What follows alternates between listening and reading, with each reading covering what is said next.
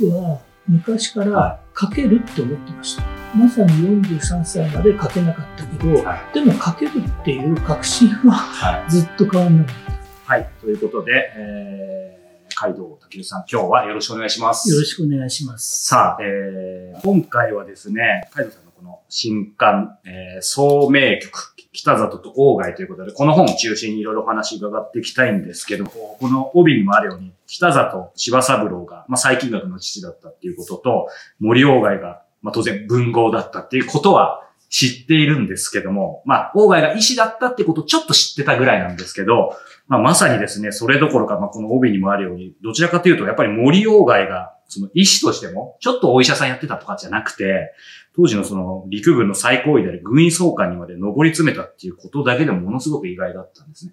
で、ましてやこの、えー、ライバル関係っていうのが、まあ非常に、まあ驚いたんですけど、このあたりっていうのはもう、なんて言うんでしょう。当然このテーマに取り上げられたんで、いろいろ、あの、カイドさんご存知だったと思うんですけど、どの、どのくらいまでカイカイドさんは普通にその辺はやっぱりもう知ってらっしゃったんですか？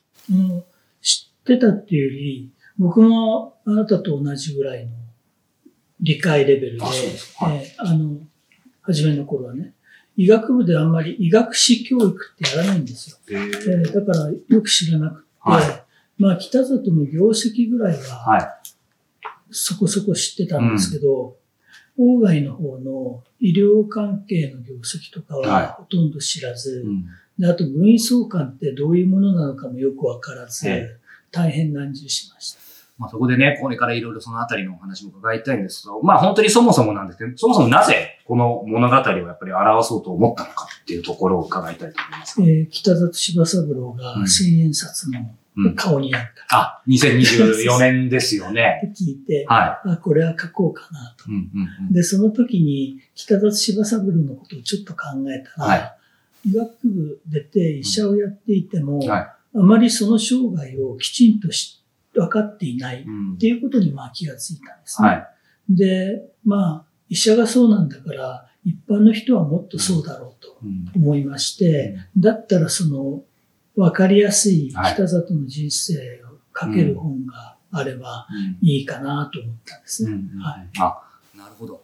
そうすると、やっぱり、まあ今回ね、あの当然、北里と鴎外ということでね、コントラストになってますけど、やっぱりまず北里があってっていうと最初ころなは北んですね里。。うんうんうんそして書いてるうちに、鴎外がぶち抜いていったって感じでした。ちょうどその話がかかったんです。そうすると、あの、それこそ私、改めて、チンバチスタの栄光を読ませていただいたんですけど、そのね、後日談というか裏話でも、第2部から、あの、ね、白鳥が出てきて、で、白鳥は当初いなかったと。はい。まあ、あそこまでじゃないかもしれないですけど、今回つまりその、鴎外を、まあ、この総名曲って当然ソナタってことでダブルキャストっていうあの意味が入っていると思うんですけど、どこで鴎外をまあダブルキャストにしようって気づかれたんですか？当然書き始めてから、その前、書き始めた。あ初めてからですか、書き始めたんですけど、北里柴三郎の伝記もしくは評伝というのは、あの、数が少なくて、はいはいはい。で、しかもあの、割と古い本が多くて、えだから情報がすごいなんか錯綜してたりして、簡単に何年にどこで何をやったみたいなことも分かりにくかったんですね。で、それで書いてるうちにものすごく苦労して、うん。あと、北里はすごく真面目な先生なので、なんかこう物語が転がらないんですよ。ああ、はい。それで、そういう時の一つの手法として、うん外から見た北里っていう、はい。第三者から見た北里っていう像を描くと、うごくうまくいくことがあるので、まあそれで、あの、北里以外の人物に北里表をやらして、うん。最初に後藤新平あが出てきて、そうですか。はいはい。で、そこのところまで一直線だったんですけど、やっぱ後藤新平の弱点は、途中から消えちゃうんですね。うん。それともう一つは、ドイツのことがあんまり確か書けない。はで、そこでなんかドイツで外側から見た人はいないかなと思って、うんうろうろしてたら、はなんと鴎外に。がはい。1年間、国保研究所で一緒に研究していたと。はい。で、鴎外のドイツ日記とか読んでも、うんなんかほとんど触れてない。これは書き放題だあ あ、逆に。って。そうです。はいはいはい。あ、そういうことなんですね。で、1年間一緒に研究したんですから、はい当然、うん。ああの、いろいろな議論やら、うん衝突やらもあったはずで、で、それを北里も大貝も書き残してないんですよ、全くはい。だから逆に面白いかなと。うん。あ、そうなんですね。いや、なんか個人的には今日後でただの感想になっちゃうんですけど、やっぱり北里と大貝自体非常にこの中で魅力的に書かれてたんですけど、やっぱり個人的にはご後藤が結構好きで、あキャラがすごく立ってたので、あの、やっぱり最初にその辺を考えられたのかなっていうのを今ちょっと思ったんですけど、あの、やっぱりこの本、あとね、えー、カイトとの別で書かれたポーラースターとかもそうですけど、いわゆるし、こういう言い方が適切かちょっとわかりませんが、史実に基づくフィクションだと思うんですけど、やっぱり当然こう素人のイメージとしては、それって非常に虚実のさじ加減が難しいかなっていうふうに思うんですけど、まあ私はいろいろ伺いたいことあるんですけど、シンプルにカイトさんの中で、まあその虚実のさじ加減の中で最も気をつけたことって挙げるとしたら何でしょうね？まあ、基本は結構いい加減にやってるんで、ただその、この聡明局に関しては、外枠の社会的事象とか、はいはいはい。医学的事象に関しては、徹底的に史実にうん沿おうとはい。思ってやりました。うんだから、この中でフィクションは、はい。その登場人物が議論したり。する部分で、うんそこは、あの、北里と大貝も去りながら、はい。その他のあの亀生会とかいう、はいはいはい6人がわちゃわちゃやる会なの会話なんかも、はいもう完全に創作。あ、そうなんでですね。だって資料残ってないですから。そうか。いや、でも、ちょっと脱線しますけど、資料残ってないとおっしゃいましたけど、すみません。僕もこれ一時一時当ててみたわけじゃないですけど、相当この資料は読まれてますけど、そういう創作に直接逆に使えそうなものはあんまり、そういう意味では。だからその会話は全く創作であっても、話してる内容は、うん。当時の衛生の問題とか、そういうことに根ざしてますから、うん。多分そういうことを話していてもおかしくないだろうぐらいの。はい。で、それを理解するには、やっぱり資料を読まないと、うん。あの時代の問題点は何かとか、うん。わかりませんから。そうですよね。ああ言えばこう いう。その辺はすごく感じたんですけど、なんか実際、こう、医師街道健として、北里柴三郎ってどう評価してるんですか？評価っていうとちょっと言葉あれかもしれないですね。立派な方ですよね。うんで、要するに、研究者から異性化に転じて、はい。どちらも、その、頂頂点を極めたぐらいになった。うんまあだから医者としては大変うん。トップクラスうん。なのでしょう。逆に言うと、作家街道健として森森鴎外っていうのはどう見てるんでしょいや作家から見たら、どうしてこう、手の届かない比喩ばっかり、医者として北里先生をやって、作家として大貝先生なんて。いや、本当にどうしようもないですよね。僕はあんまり森鴎外の作品って読んでなかったんですけど、か。はい。今回改めて8割ぐらい読んだのかな、思ったのは、うん。いや、本当天才で、なんかいろんなものを軽々とうん。書いていて、で、好き勝手に書いてる。うん。だから、うん、で、しかも分断のは流れとかをうん。いろいろ作ったりとか。まあだから、王外なくして日本文学なしっていううん。感じは間違いないと思うんですね。うんうんうんまあ、書きたいものっていう話、やっぱりまずそこが大事っていうのはあると思うんですけど、やっぱりこれ見てる方、聞いてる方、ね、あの、小説家になりたいと思、っと言うと、まあ、物書きになりたいっていう人が非常に多いと思うんですけど、そういう意味では、こう、海蔵さん自身も、もともと物書きにななりたかったっていうのがあったと思うんですけど、まあそういった方たちに向けて、ちょっと僕自身も伺いたいなと思うんですけど、さっきの、なんて言うんでしょう、まず書きたいものがっていうのは当然大事だと思うんですけど、やっぱりそのプロとして物書きでやっていくためには、あの、これも以前何かで拝見したんですけど、やっぱり二つどちらか書けないと、まあ両方なのかもしれないですけど、有用な情報、読者にとって有用な情報か、やっぱり読んでた楽しいものみたいなものだと思うんですけど、いずれにしても読者を考える当然大事だと思うんですけど、読者を向きすぎると、こうややもすると自分が書きたいものを書くのその根っこから外れるみたいな、そのバランスってまあこれはある意味すべてのもう、究極的にはさ作家だけじゃなくて、自分がこうやりたいもの、作りたいものとニーズっていうその辺の、なんか、ものとの歪みとかバランス取るのにく、僕がすみません、外から見るとですけど、当然本当あるはずですけど、なんかうまく常にマッチさせてるイメージがあるんですけど、その辺苦しみはやっぱあるんですか？あったんですか？それはね、あの、非常にシンプルな方法論があって、はい。書き上げるときは、は自分が好きなことを好きなように書いて自分が楽しむんですよ。うん。で、書き上げて届けるときは、はその多くの人が分かりやすくとか、その、あまり負担がかからないように、そこを直していくっていう。うん。だから、なんていうのかあな。料理で言うと、は例えば、立派なカツを釣り上げるっていうのが、まあ自分が書いてるとき。ーうん。で、でも、カツオ一本出されてうん。もお客は困るでしょ、確かに。だからそれをあの刺身にしたり、あのミニエルの元にしたりとか、調理してうん。食べやすいようにして、そこで変えていくっていう。むき出しはやっぱり無理でしょうね。言葉をそのまま素直に受け取らせていただくと、あある意味、あえて分かりやすく言いますが、その最初に書いたの仮に初稿だとすると、初稿は本当にもう書きたいように書いてる感じなんですか？メモが当てられないです それを、じゃあ2項3項4項とやっていって、でそれはあの自分の中の二項三項ですからね。うんうんあの、あ、そうですよね。ゲラの二項三項じゃないんで。ですよね。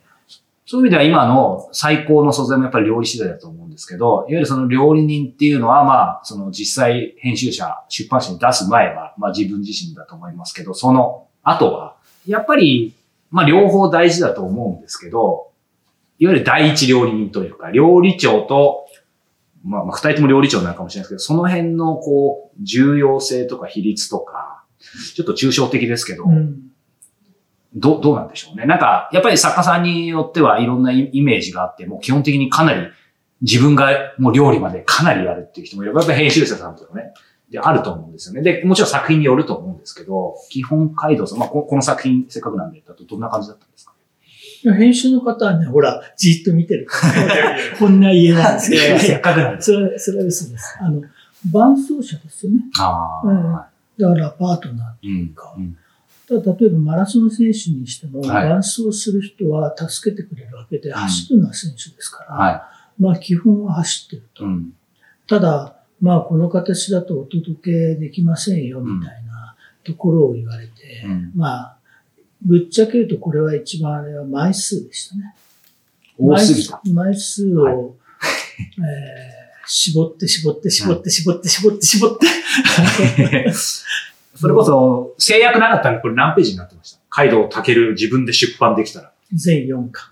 あ、やっぱり、ポポーラースターみたいになったってことですね。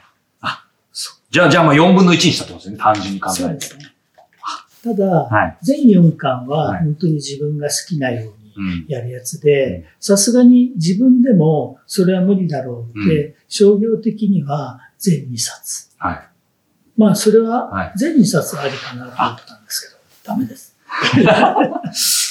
そうなんですね。あのーやっぱ北里と大外、えー、まあいろいろね、青年生まれた年とか見ると、まあ当然ですけど、もうね、結構前ですけど、私やっぱり取材者としては、あの、まあフィクション書けませんけど、ノンフィクション的なものをいろいろややっていくと、やっぱりとにかく取材ありきでやっていくんですね。で、今回もあのね、えー、海藤さんもいろいろ資料を当たられたと思いますけど、当然北里と大外直接知る人は誰も存命じゃないですよ存命じゃないですね。仮にです。えー、たられば言ってもしょうがないですけど、存命だったら、やっぱり話は聞きに行きますか？ポイント絞ってポイント絞る。ね。えーつまり、ただ一緒に研究所に勤めてたみたいな人の話は多分聞きに行かないとうん。それはなぜですか？まあそこは作っちゃってもいいかな。ああ、はい。でそこですか？だから、電検移管問題のうん当事者みたいな人がはい。いたら聞きに行った。ストーリーというか、ななんかそ、そこの知ってる人みたいあの、ゲバラを書いたときにな。、え取材して、その、ゲバラと一緒に戦ったっていう農夫の人とかえ。えの話は聞いたんですけれども、やっぱりその人たちってう、んチェはすげえやつだってえいうことに終始して、なりますよね。まあすごい、で、どんな人だったって、はい優しくて強い人だったとか言われて、まあそれは取材しなくてもわかん、うんわかるよな、みたいな。だから、その人の独特のものを見るには、はやっぱりある特殊な視点がないと。ただ知ってるってだけではう、ん。取材してもしょうがないかなってうん思いましたね。そうですよね。特にさっきおっしゃってたように、ある意味ね、完全なフィクションであれば、その、大地を作る神にもなれるところが、こういう史実に基づくと、まあ制約多いわけですから、さら、さらにそこでし、場合によっては取材しすぎると、作家としての面白みが消える場合もありますよね。うんただね、その舞台設定のための、まあ取材ってこの場合は参考文献読むことに尽きるんですけど、はい、はい。それはね、やればやるほど、んその材料増えるんで、は取捨選択は自由だから、うんやるべきだと思うんですうんうね。んうんあやっぱりそうですね。えなるほど。いわゆる文章の書き方とか、なんか、誰かの小説作法みたいな本とか読んだことは一回もないですえあります。あのね、それは小説を書きたいとかじゃなくて、パララッと見て、はいあ面白いなと思って読んだのがあります。それは、スティーブン・キングの小説作法、はいはいはい。単行本ではいは読んで、うん。それはすごい面白くって、うん。っていうのは、その、小説を書くっていうよりも、文章の磨きをかけるようなテクニックなんで、うん。それはあの、ね、短い文章とかでも使えるわけだし、はいおお、なるほど、とか思って、うん。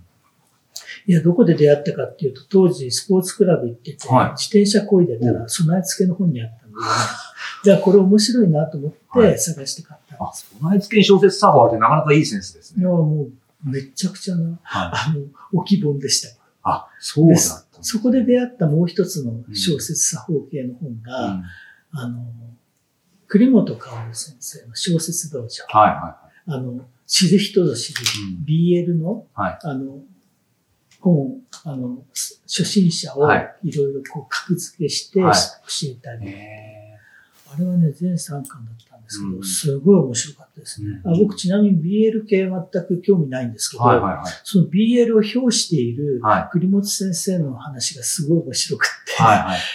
えー BL 読んでみようかなって思ったぐらい、まあ読んでませんけど、そうなんですね。面白かったですよ。でもその誰でも一生に一冊書けるっていうのはやっぱりすごくなんかみんな勇気づけられると思うんですけど。励みになるでしょ？励みになりますね。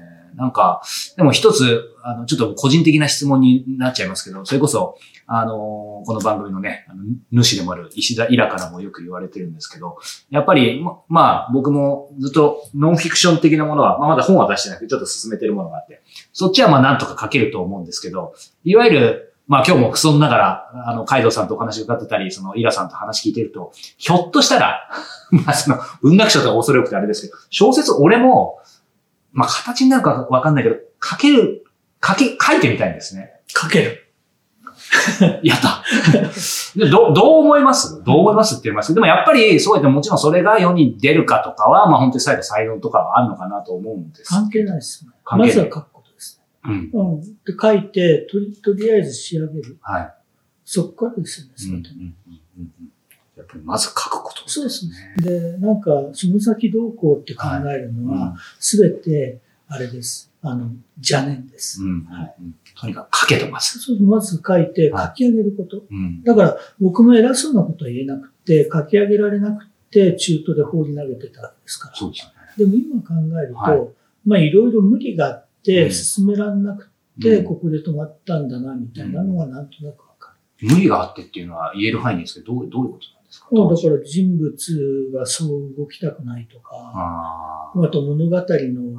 骨格うがんクソ面白くないとか、やっぱそこあるとそうですよね。止まっちゃいますでよなんか書いてて楽しければ、うん面白ければ多分書いてて楽しい。うん。でも面白くないから止まっちゃうんでしょうん。だからそんなもんは無理して書く必要はないんじゃうん。ないかと。僕は昔かはら書けるって思ってました。うん。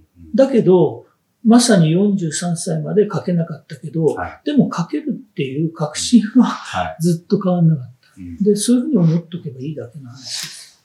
でもあー、ありがとうございます。なんかもうちょっとこれ以上市場を挟むとあれなんですけど、ちょ、ちょっとだけ挟ませていただく。僕そのノンフィクションの方でちょっともう書いてるものがあって、結構進んでるんですけど、ちょっと止まっちゃってて、なんかいろいろ自信をなくすんですけど、でもそうですね。なんかカカイドさんに言っていただくと。でだから止まってるってことは、どっか無理があるんですよ。ね。そう。だから、でもそれは多分、今の視点からは見えないんで、はいステージ変えなきゃいけない。あるいは遠くから見るとか、はいはいあるいは本当に一旦離れるとか、はい。うんそれすごい有効です。ああ、そうですよだから僕バチスタ書いた時に、ね。はい。本当にそれまで5枚ぐらいしか書けなかったのが、はい。200枚ぐらい書けた。から、はそれで第一部書き終えたところで、はいでも動かなくなっちゃったんですね。はその時に思ったのは、あ、今回は5枚じゃなくて200枚書けた。すごいですよね。同じ人間とは、さっきの僕のさっきの既成概念だとやっぱりありえないですそう、だからそれはそういうふうに思い込んでるかよ。ら書けないんですよ。うんで、僕はほら、一冊は必ず書けるっていうことだけを単純に確信してたんで、はい。でもそれは、なんつうの、作家になるっていうのは大それたことだけど、一冊は書けるっていうのは、うんいつでもできそうじゃないですか。はい。だから、できるって思えばいい。そうですね。よろしければ、あの、本当に、まあ答えたくなかったら答えなくてもいいんですけど、あの、カイドウタケルの名前の由来か、それにまつわるエピソードを、ああ、チームバチスタの栄光風に聞いてみたかっただけです。ああ、なるほど。別に由来って大したもんはなくて、は海っていう字が好ん。きで、だ海か夏をうん。使いたかった。は字がね、夏も海も書きづらいんだけど、い。うん。夏の方がちょっと書きにくいから、はい。格好悪くなっちゃう。で、海にして、は海にすると、その次に出るうん。つく字ってのがあんまないんですよ。うん。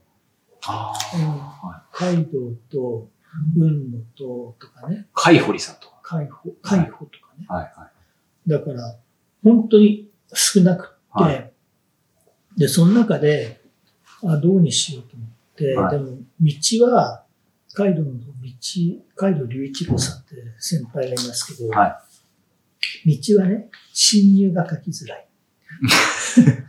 で、あの、今のお堂はは、これ、定規でも書ける。はい。はい。はい。字が下手でもはい。わからない。